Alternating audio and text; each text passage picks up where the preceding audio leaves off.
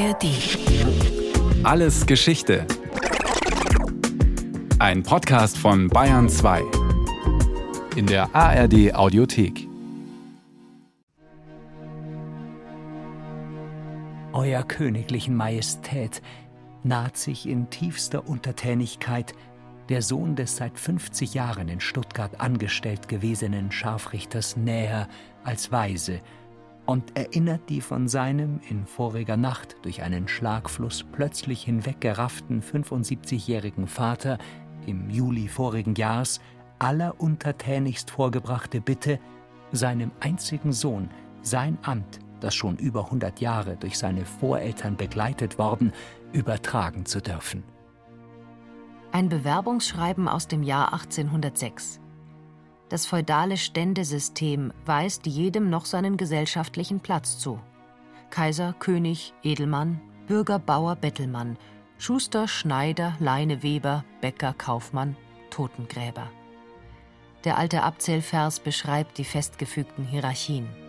Spielräume, sprich Auf- oder Quereinstiegschancen, deuten sich an, aber nicht für einen Henkerssohn. Irgendjemand muss die unehrenhafte Arbeit schließlich tun. Der junge Bewerber wird also vermutlich zu einer Art Vorstellungsgespräch geladen. Der Historiker Timo Lux erklärt, wie das damals ablief. Da ging es um eine In-Augenscheinnahme, ob da jemand körperlich überhaupt fit ist, ob jemand einen gesunden Eindruck macht. Und dann im Grunde vielleicht zwei, drei Sätze, um jemanden kennenzulernen. Also das hatte quasi nicht den Zweck, über den Bewerber noch irgendwelche grundsätzlichen Sachen zu erfahren. Aber ist er tatsächlich so treu ergeben, wie sein Bewerbungsschreiben nahelegt? Da steht er nun im Raum, der Anwärter auf den Job des königlichen Henkers. Er hat den Blick gesenkt, die Schultern hängen, er stammelt ein paar Worte und knetet den Hut in den Händen. Alleruntertänigst, bitte sein Amt, schon über 100 Jahre durch seine Voreltern begleitet worden, übertragen zu dürfen. Wie sich die Verhältnisse ändern. Mehr als 200 Jahre später wäre eine solche Performance ein absolutes No-Go. Bewerber und Bewerberinnen müssen immer selbstbewusst auftreten, sagt der Karrierecoach Klaus-Dieter Böse. Auch wenn sie es eigentlich nicht sind. Das kann man aber lernen. Das mache ich auch mit meinen Klienten, wo ich sage, komm einfach mal in den Raum rein, wie wirkt das? Ich übe mit denen Bewerbungsgespräche, wo man sagt, okay, wie sitzt jemand? Fällt er zusammen? Ist er nervös? Wo guckt jemand hin? Also all das kann man lernen und darauf achten, wie stelle ich mich hin, dass ich schulterbreit stehe, dann habe ich einen besseren Halt in meinem Körper. Das sind so diese Kleinigkeiten, die man selber sehr gut machen kann.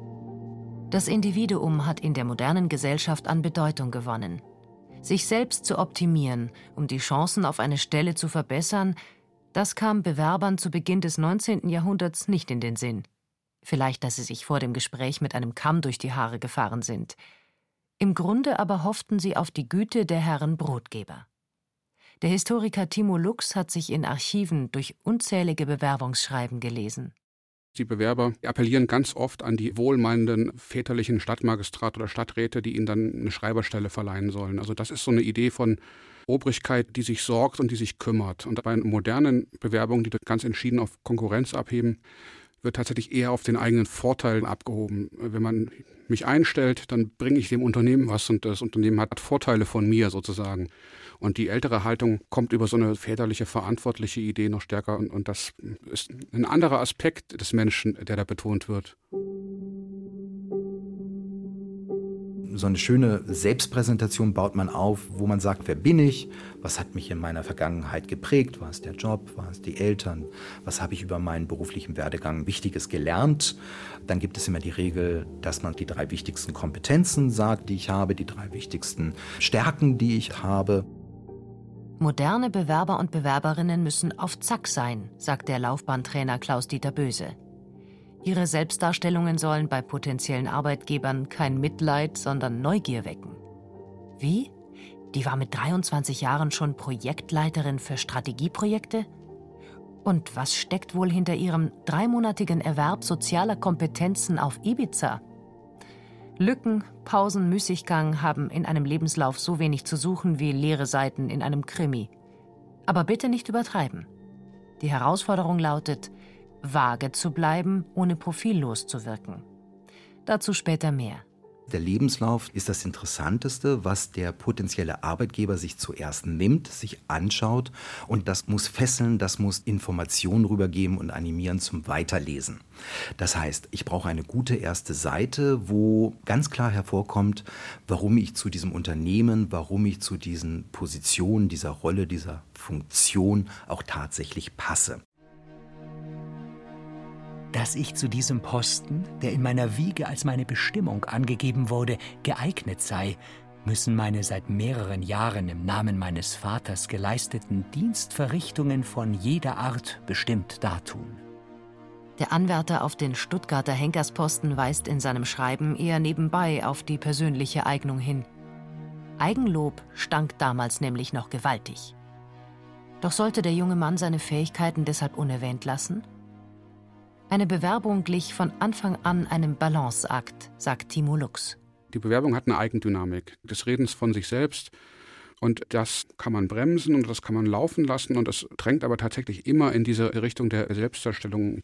In eigener Sache lautet denn auch der Titel des Buches, das der Historiker 2022 veröffentlicht hat. Timo Lux beschreibt, wie sich aus der unterwürfigen Bewerbung ein kompliziertes Instrument im Leistungswettkampf des Jeder gegen Jede entwickelt hat.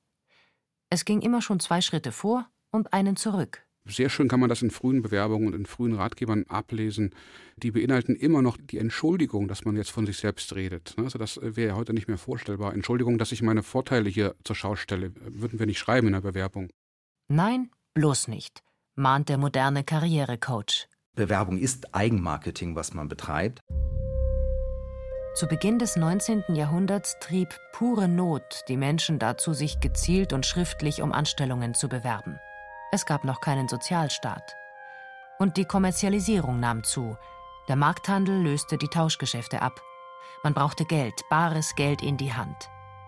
Aus dem Militär entlassene Soldaten, gescheiterte Kaufleute und verzweifelte Familienväter mussten jetzt tatsächlich in eigener Sache werben, auch wenn sie ihre Dienste eben nicht wie Kartoffeln oder Gemüse feilbieten wollten. Die frühen Bewerbungen folgen dem Muster klassischer Bittschreiben, sagt der Historiker Timo Lux. Zwar kursierte seit alters her auch der Begriff der Bewerbung, der meint aber nichts, was sich irgendwie auf eine Stelle bezieht oder jedenfalls nicht nur. Wenn man sich bewirbt, dann bewirbt man sich um Freundschaft, um einen Gunstbeweis, um die Hand einer Frau oder einer Dame. Und in diesem breiten Feld kann man sich eben auch um eine Anstellung bewerben. Und der zweite Strang, der dann für die Stellenbewerbung wichtig ist, kommt tatsächlich eher aus der Tradition der Bittschreiben und Bittschriften, dass man da gewissermaßen eine Obrigkeit oder ein höher stehendes Gegenüber bittet um irgendeine Gunst oder irgendeine Gnade. Und in dem Zusammenhang kann man den eben auch um die Verleihung einer Stelle bitten.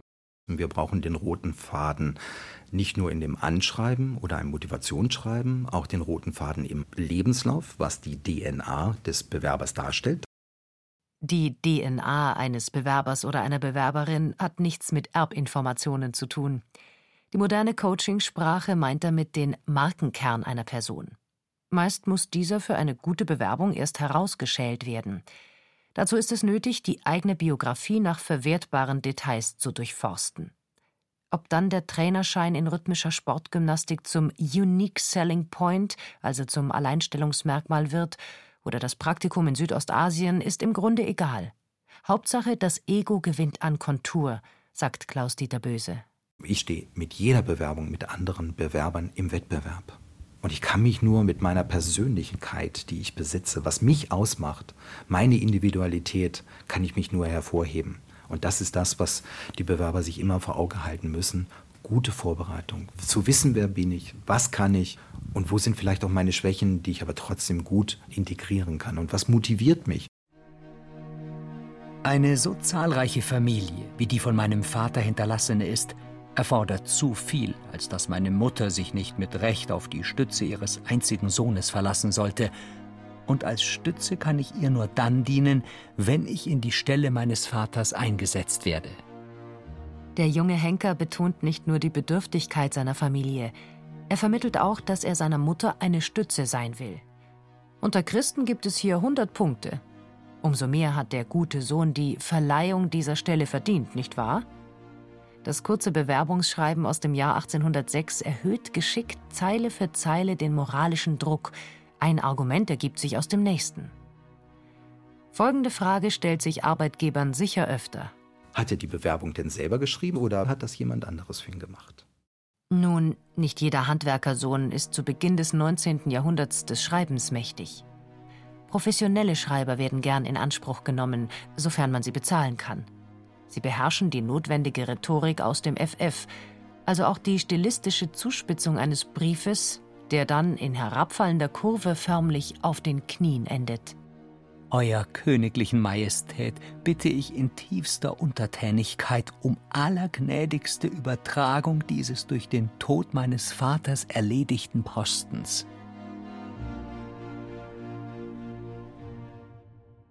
Ich freue mich auf eine Einladung zum Vorstellungsgespräch.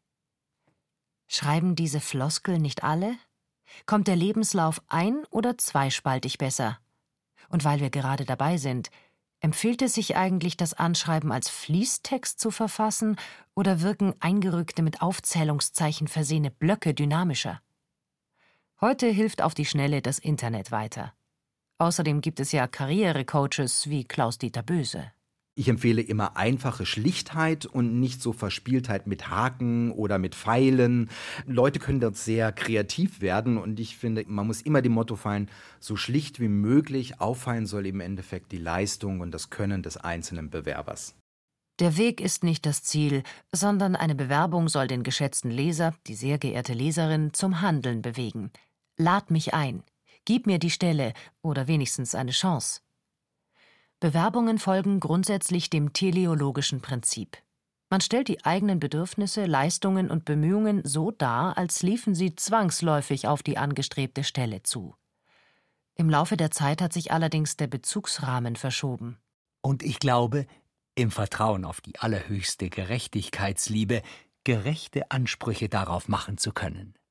Der potenzielle Chef muss nur noch zustimmen. Schließlich hat die zukünftige Einzelhandelskauffrau schon als Kind gern mit dem Kaufladen gespielt. Das echte Leben mag von Zufällen und Gelegenheiten beherrscht sein. Ein perfekter Lebenslauf besteht aus stringenten biografischen Etappen. Einiges fällt logischerweise unter den Tisch, das krachend gescheiterte Projekt XY zum Beispiel. Anderes muss aufpoliert oder umfrisiert werden.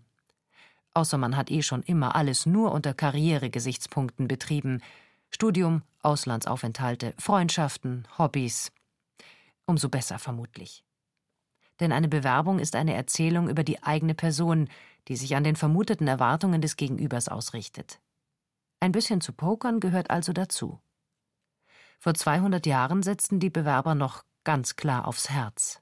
Mich hat das teilweise auch sehr beeindruckt, wie dann kleine Handwerker auf der Suche nach einer Schreiberstelle im Grunde so Mini-Autobiografien sind das fast, wenn man das mit heutigen Bewerbungsschreiben vergleichen würde. Das heißt, die machen sehr viel deutlicher und plausibler, warum sie sich in einer bestimmten Lebenssituation für eine bestimmte Stelle bewerben. Dann werden die Familienverhältnisse ausgeführt, wird ausgeführt, was sie für Schicksalsschläge hatten, wie die Familie leidet, wie das Einkommen schwindet, wie die Preise steigen. Also das Gesamtpaket von Lebenslage wird da erzählerisch aufbereitet und darin flechten die einfach ein, was sie wann wie an Ausbildungen und Qualifikation haben. Also das ist überhaupt nicht der Kernbereich, sondern es geht im Grunde darum, die Person eingebettet in die Familie und in die sozialen Verhältnisse irgendwie verständlich zu machen.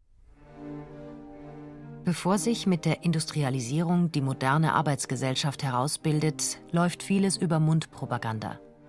Einer hört von der schweren Erkrankung des Polizeidieners und empfiehlt sich sofort für dessen Amt, obwohl der Mann noch lebt. Bevor eine Sterbeanzeige erscheint, ist oft schon ein richtig gehendes Stellenkarussell in Gang gesetzt. Man bewirbt sich auf die vermutlich frei werdende Position des vermutlich aufrückenden Nachfolgers, des vermutlich bald dahinscheidenden Marktaufsehers oder Torsperrers. Oder ein Verwandter versucht stellvertretend einen Fuß in die Tür zu kriegen. Und übrigens dafür bürgen zu können, glaube, dass mein Sohn sich dieser höchsten Gnade durch seinen angewöhnten strengen Fleiß und bisher stets bezeigten Nüchtern und Untadelhaftigkeit würdig zu machen, sich tätigst beeifern werde. Über dieses Weitergeben von Informationen und vor allem das Weitergeben von Bewerbern, wenn man so will, kommt man oft an die Stellen. Das heißt, da bewirbt sich gar nicht der Interessent selbst, sondern der Vater, ein wohlmeinender Onkel oder ein früherer Arbeitgeber oder dergleichen schreibt im Grunde eine Art Empfehlung, die vom Tonfall total ähnlich ist wie das, was man selbst als Bewerbung schreiben würde, nur dass sich eben der Bewerber nicht selbst bewirbt, sondern er wird beworben von jemandem anders. Um 1900 etabliert sich ein allgemeiner, dem heutigen vergleichbarer Arbeitsmarkt. Es gibt Berufsberatungen und Vermittlungsagenturen. In den Zeitungen erscheinen Stellenanzeigen sowie Gesuche. Viele Unternehmen verfügen inzwischen über eigene Personalabteilungen. Buchhandlungen verkaufen spezielle Ratgeberliteratur für Arbeitssuchende, etwa den Titel Wie erzwinge ich mein Glück? Die Botschaft heißt jetzt, dass es an jeder einzelnen Person liegt, ob sie weiterhin zur Masse der Arbeitslosen gehört oder endlich einen Job findet. Nach dem Motto Aufpassen beim Löschen der Tinte mit Sand. Nicht, dass dem Direktor beim Öffnen des Bewerbungsschreibens ein halber Mittelmeerstrand auf den Anzug rieselt. Was können Arbeitssuchende seither nicht alles verkehrt machen? Nehmen wir als aktuelles Beispiel nur einmal die Sache mit der Suchmaschinenoptimierung. Kaum jemand schickt seine Unterlagen heute ja noch per Post oder radelndem Boten. Das Portfolio mit allem Pipapo wird auf den Bewerbungsportalen der Unternehmen digital hochgeladen. So sparen Jobsuchende Papier und Arbeitgeber menschliche Arbeitskraft ein. Wir müssen immer davon ausgehen, dass im Hintergrund mittlerweile die KI die künstliche Intelligenz diese Dokumente liest und entscheidet anhand von vorgegebenen Stichwörtern, sind die vorhanden, ja oder nein. Das heißt, ich muss gucken, dass ich die Fachbegriffe, die auch in der Stellenausschreibung gestanden haben, wie Stakeholder, Projektmanagement, Teamfähigkeit, Führungsverhalten, Kommunikationsstärke. Das wären so Klassiker, die man in einer Stellenausschreibung findet. Und diese Begrifflichkeiten müssen sich dann wiederfinden in dem Anschreiben oder in dem Lebenslauf oder am besten in beiden Sachen. Ansonsten sortiert eine Maschine die falsche Bewerbung gnadenlos aus. Egal wie viele unversorgte Kinder der arme Absender zu Hause haben mag. Indem ich noch acht unversorgte, sich sämtlich zu Haus befindliche Kinder, deren das älteste erst 15 Jahre alt ist, nebst einer Ehefrau zu ernähren habe. Die Bewerbung versucht eine Brücke zwischen Individuum und Arbeitswelt zu schlagen. Unter dem Druck der kapitalistischen Wirtschaftsordnung entwickelt sie sich zu einer komplexen Kulturtechnik der Selbstdarstellung. Nur der oder die Beste kann gewinnen. Denkste. Zugleich erweist sich die hochformalisierte standardisierte Textsorte als rigides Disziplinierungsinstrument. Dem wachsenden, sich stetig wandelnden bürokratischen Aufwand müssen die Bewerber eben auch gewachsen sein. Anfangs genügt noch ein Schreiben, dann wird die persönliche Handschrift wichtig. Ein Foto kommt hinzu, Zeugnisse müssen beigelegt, Referenzen genannt, Anschreiben und Lebenslauf voneinander getrennt werden. Nicht zuletzt kommt es auch noch auf den Auftritt beim Vorstellungsgespräch an. Im späten 19. Jahrhundert spielt das eine Rolle, dass sie dann wirklich eigene Kapitel haben in, in Ratgebern, die sagen, okay, den Hut absetzen, aber in der Hand behalten. Niemandem Zeit stehlen, wenn man persönlich hinkommt. Immer bereit sein, sofort zu gehen, wenn der Gegenüber scheinbar genug gefragt hat. Also solche Ratschläge für das Verhalten im Kennenlernen, im Gespräch werden dann häufiger. Und in den Archivunterlagen selbst habe ich tatsächlich auch in der gleichen Zeit, zum späten 1900, auch einige Verfahren gefunden. Ich glaube, da ging es um so Aufsichtspersonen bei einem Armenhaus und also auch so eine halboffizielle Stellen. Und da gab es dann häufiger mal in so Bewerbereinschätzungen, in so vergleichenden Gutachten die Bemerkung, ja, der sah eigentlich ganz passabel aus in der Bewerbung, aber machte persönlich keinen günstigen Eindruck diejenigen, die aus den Universitäten herauskommen, die haben ja ein Career Coaching, was Universitäten heutzutage anbieten. Wie bewerbe ich mich draußen? Die kriegen Kurse, wie präsentiere ich mich auf diesen sozialen Netzwerken? Was habe ich alles für Möglichkeiten? Die sind wirklich sehr gut darin. Die große Masse, die Probleme eigentlich hat, sind die, die sich lange nicht mehr beworben haben. Oder die sich fragen, warum kriege ich immer nur Absagen? Warum nimmt mich keiner? Warum werde ich nicht eingeladen? Lag es am Alter? Oder am fremdklingenden Nachnamen? Hätte man besser nicht nach einem Teilzeitjob fragen sollen? Oder war es ein Fehler, das Thema Work-Life-Balance anzuschneiden? Brauchen sich Frauen gar nicht erst um traditionelle Männerberufe zu bemühen? War das Foto zu hübsch oder zu hässlich? Oder überhaupt fehl am Platz? Das Rätselraten findet kein Ende. Heute muss man wohl eh zur Dauerbewerbenden mutieren und ständig in digitalen Karrierenetzwerken aktiv sein, etwa bei Xing oder LinkedIn liken, Neues posten, kommentieren. Ob du dort dann aber wirklich von Headhuntern gefunden wirst, steht ebenfalls in den Sternen. Und das ist tatsächlich immer so ein bisschen diese heikle Geschichte, die ja auch bei Ratgebern ein bisschen das Problem darstellt. Die guten Ratschläge, die vermeintlich zum Erfolg führen, werden dann ja von ganz, ganz vielen Leuten gelesen und umgesetzt. Und äh, dann hat man dann einfach 50 perfekt optimierte Bewerbungen, aber damit hat sich die Zahl der Stellen ja nicht vermehrt. Auch Fachkräftemangel führt in den betroffenen Branchen nicht zwangsläufig dazu, dass sich der Spieß umdreht also dass sich die Unternehmen im Sinne potenzieller Arbeitnehmer optimieren und zum Beispiel sehr viel höhere Löhne oder total familienfreundliche Bedingungen anbieten. Vielleicht finden Sie ja doch noch andere Bewerber und Bewerberinnen, die keine überzogenen Forderungen stellen. Das Machtgefälle zwischen denen, die Arbeit vergeben und denen, die sie nehmen müssen, bleibt bestehen. Deshalb sagt der Historiker Timo Lux ganz ehrlich, dass eine optimale Bewerbung den Stich macht, ist eine Illusion. Das wird dann zwar immer getan, dass das hochkompetitiv ist und am Ende gibt es nur einen Mann, der der allerbeste für diese Stelle ist, aber faktisch ist in jedem Verfahren, auch im 19. Jahrhundert, ich habe mich das ja auch gefragt, wen würde ich nehmen und dann kommt man immer zu dem Ergebnis, da sind mindestens 10 oder 15 Leute, die genauso gut und gleich gut diese Stelle als Magistratsschreiber oder als Polizeidiener ausfüllen könnten. Bewerbern und Bewerberinnen bleibt also auch im 21. Jahrhundert vermutlich nichts anderes übrig als den Zufall oder irgendeine für berufliche Fragen zuständige Schicksalsgöttin untertänigst um Bevorzugung zu bitten. Insgeheim natürlich nur, versteht sich. Das war Alles Geschichte, History von Radio Wissen aus der Staffel An die Arbeit. Diesmal mit der Folge Die Bewerbung von Justina Schreiber. Gesprochen haben Berenike Beschle und Florian Schwarz. In der Technik war Ruth Maria Ostermann, Regie Irene Schuck, Redaktion Susanne Pölchau. Lust auf noch mehr Geschichte? Dann können Sie oder könnt ihr alles Geschichte History von Radiowissen abonnieren in der ARD Audiothek und überall, wo es Podcasts gibt. Und wer noch mehr zu diesem Thema hören oder schauen möchte, da lohnt sich ein Blick in die Show Notes. Geschichte ist vielleicht lange her, aber oft nicht vorbei. Was das gestern mit unserem Heute zu tun hat und an welche Menschen und Ereignisse man sich erinnern sollte, das Zeitzeichen blickt auf Heldinnen und Schurken der Weltgeschichte, auf wegweisende Erfindungen, auf den Alltag der Menschen früher. Kompakte 15 Minuten für deine tägliche Reise in die Geschichte. Auch das Zeitzeichen gibt's in der ARD Audiothek und überall, wo es Podcasts gibt.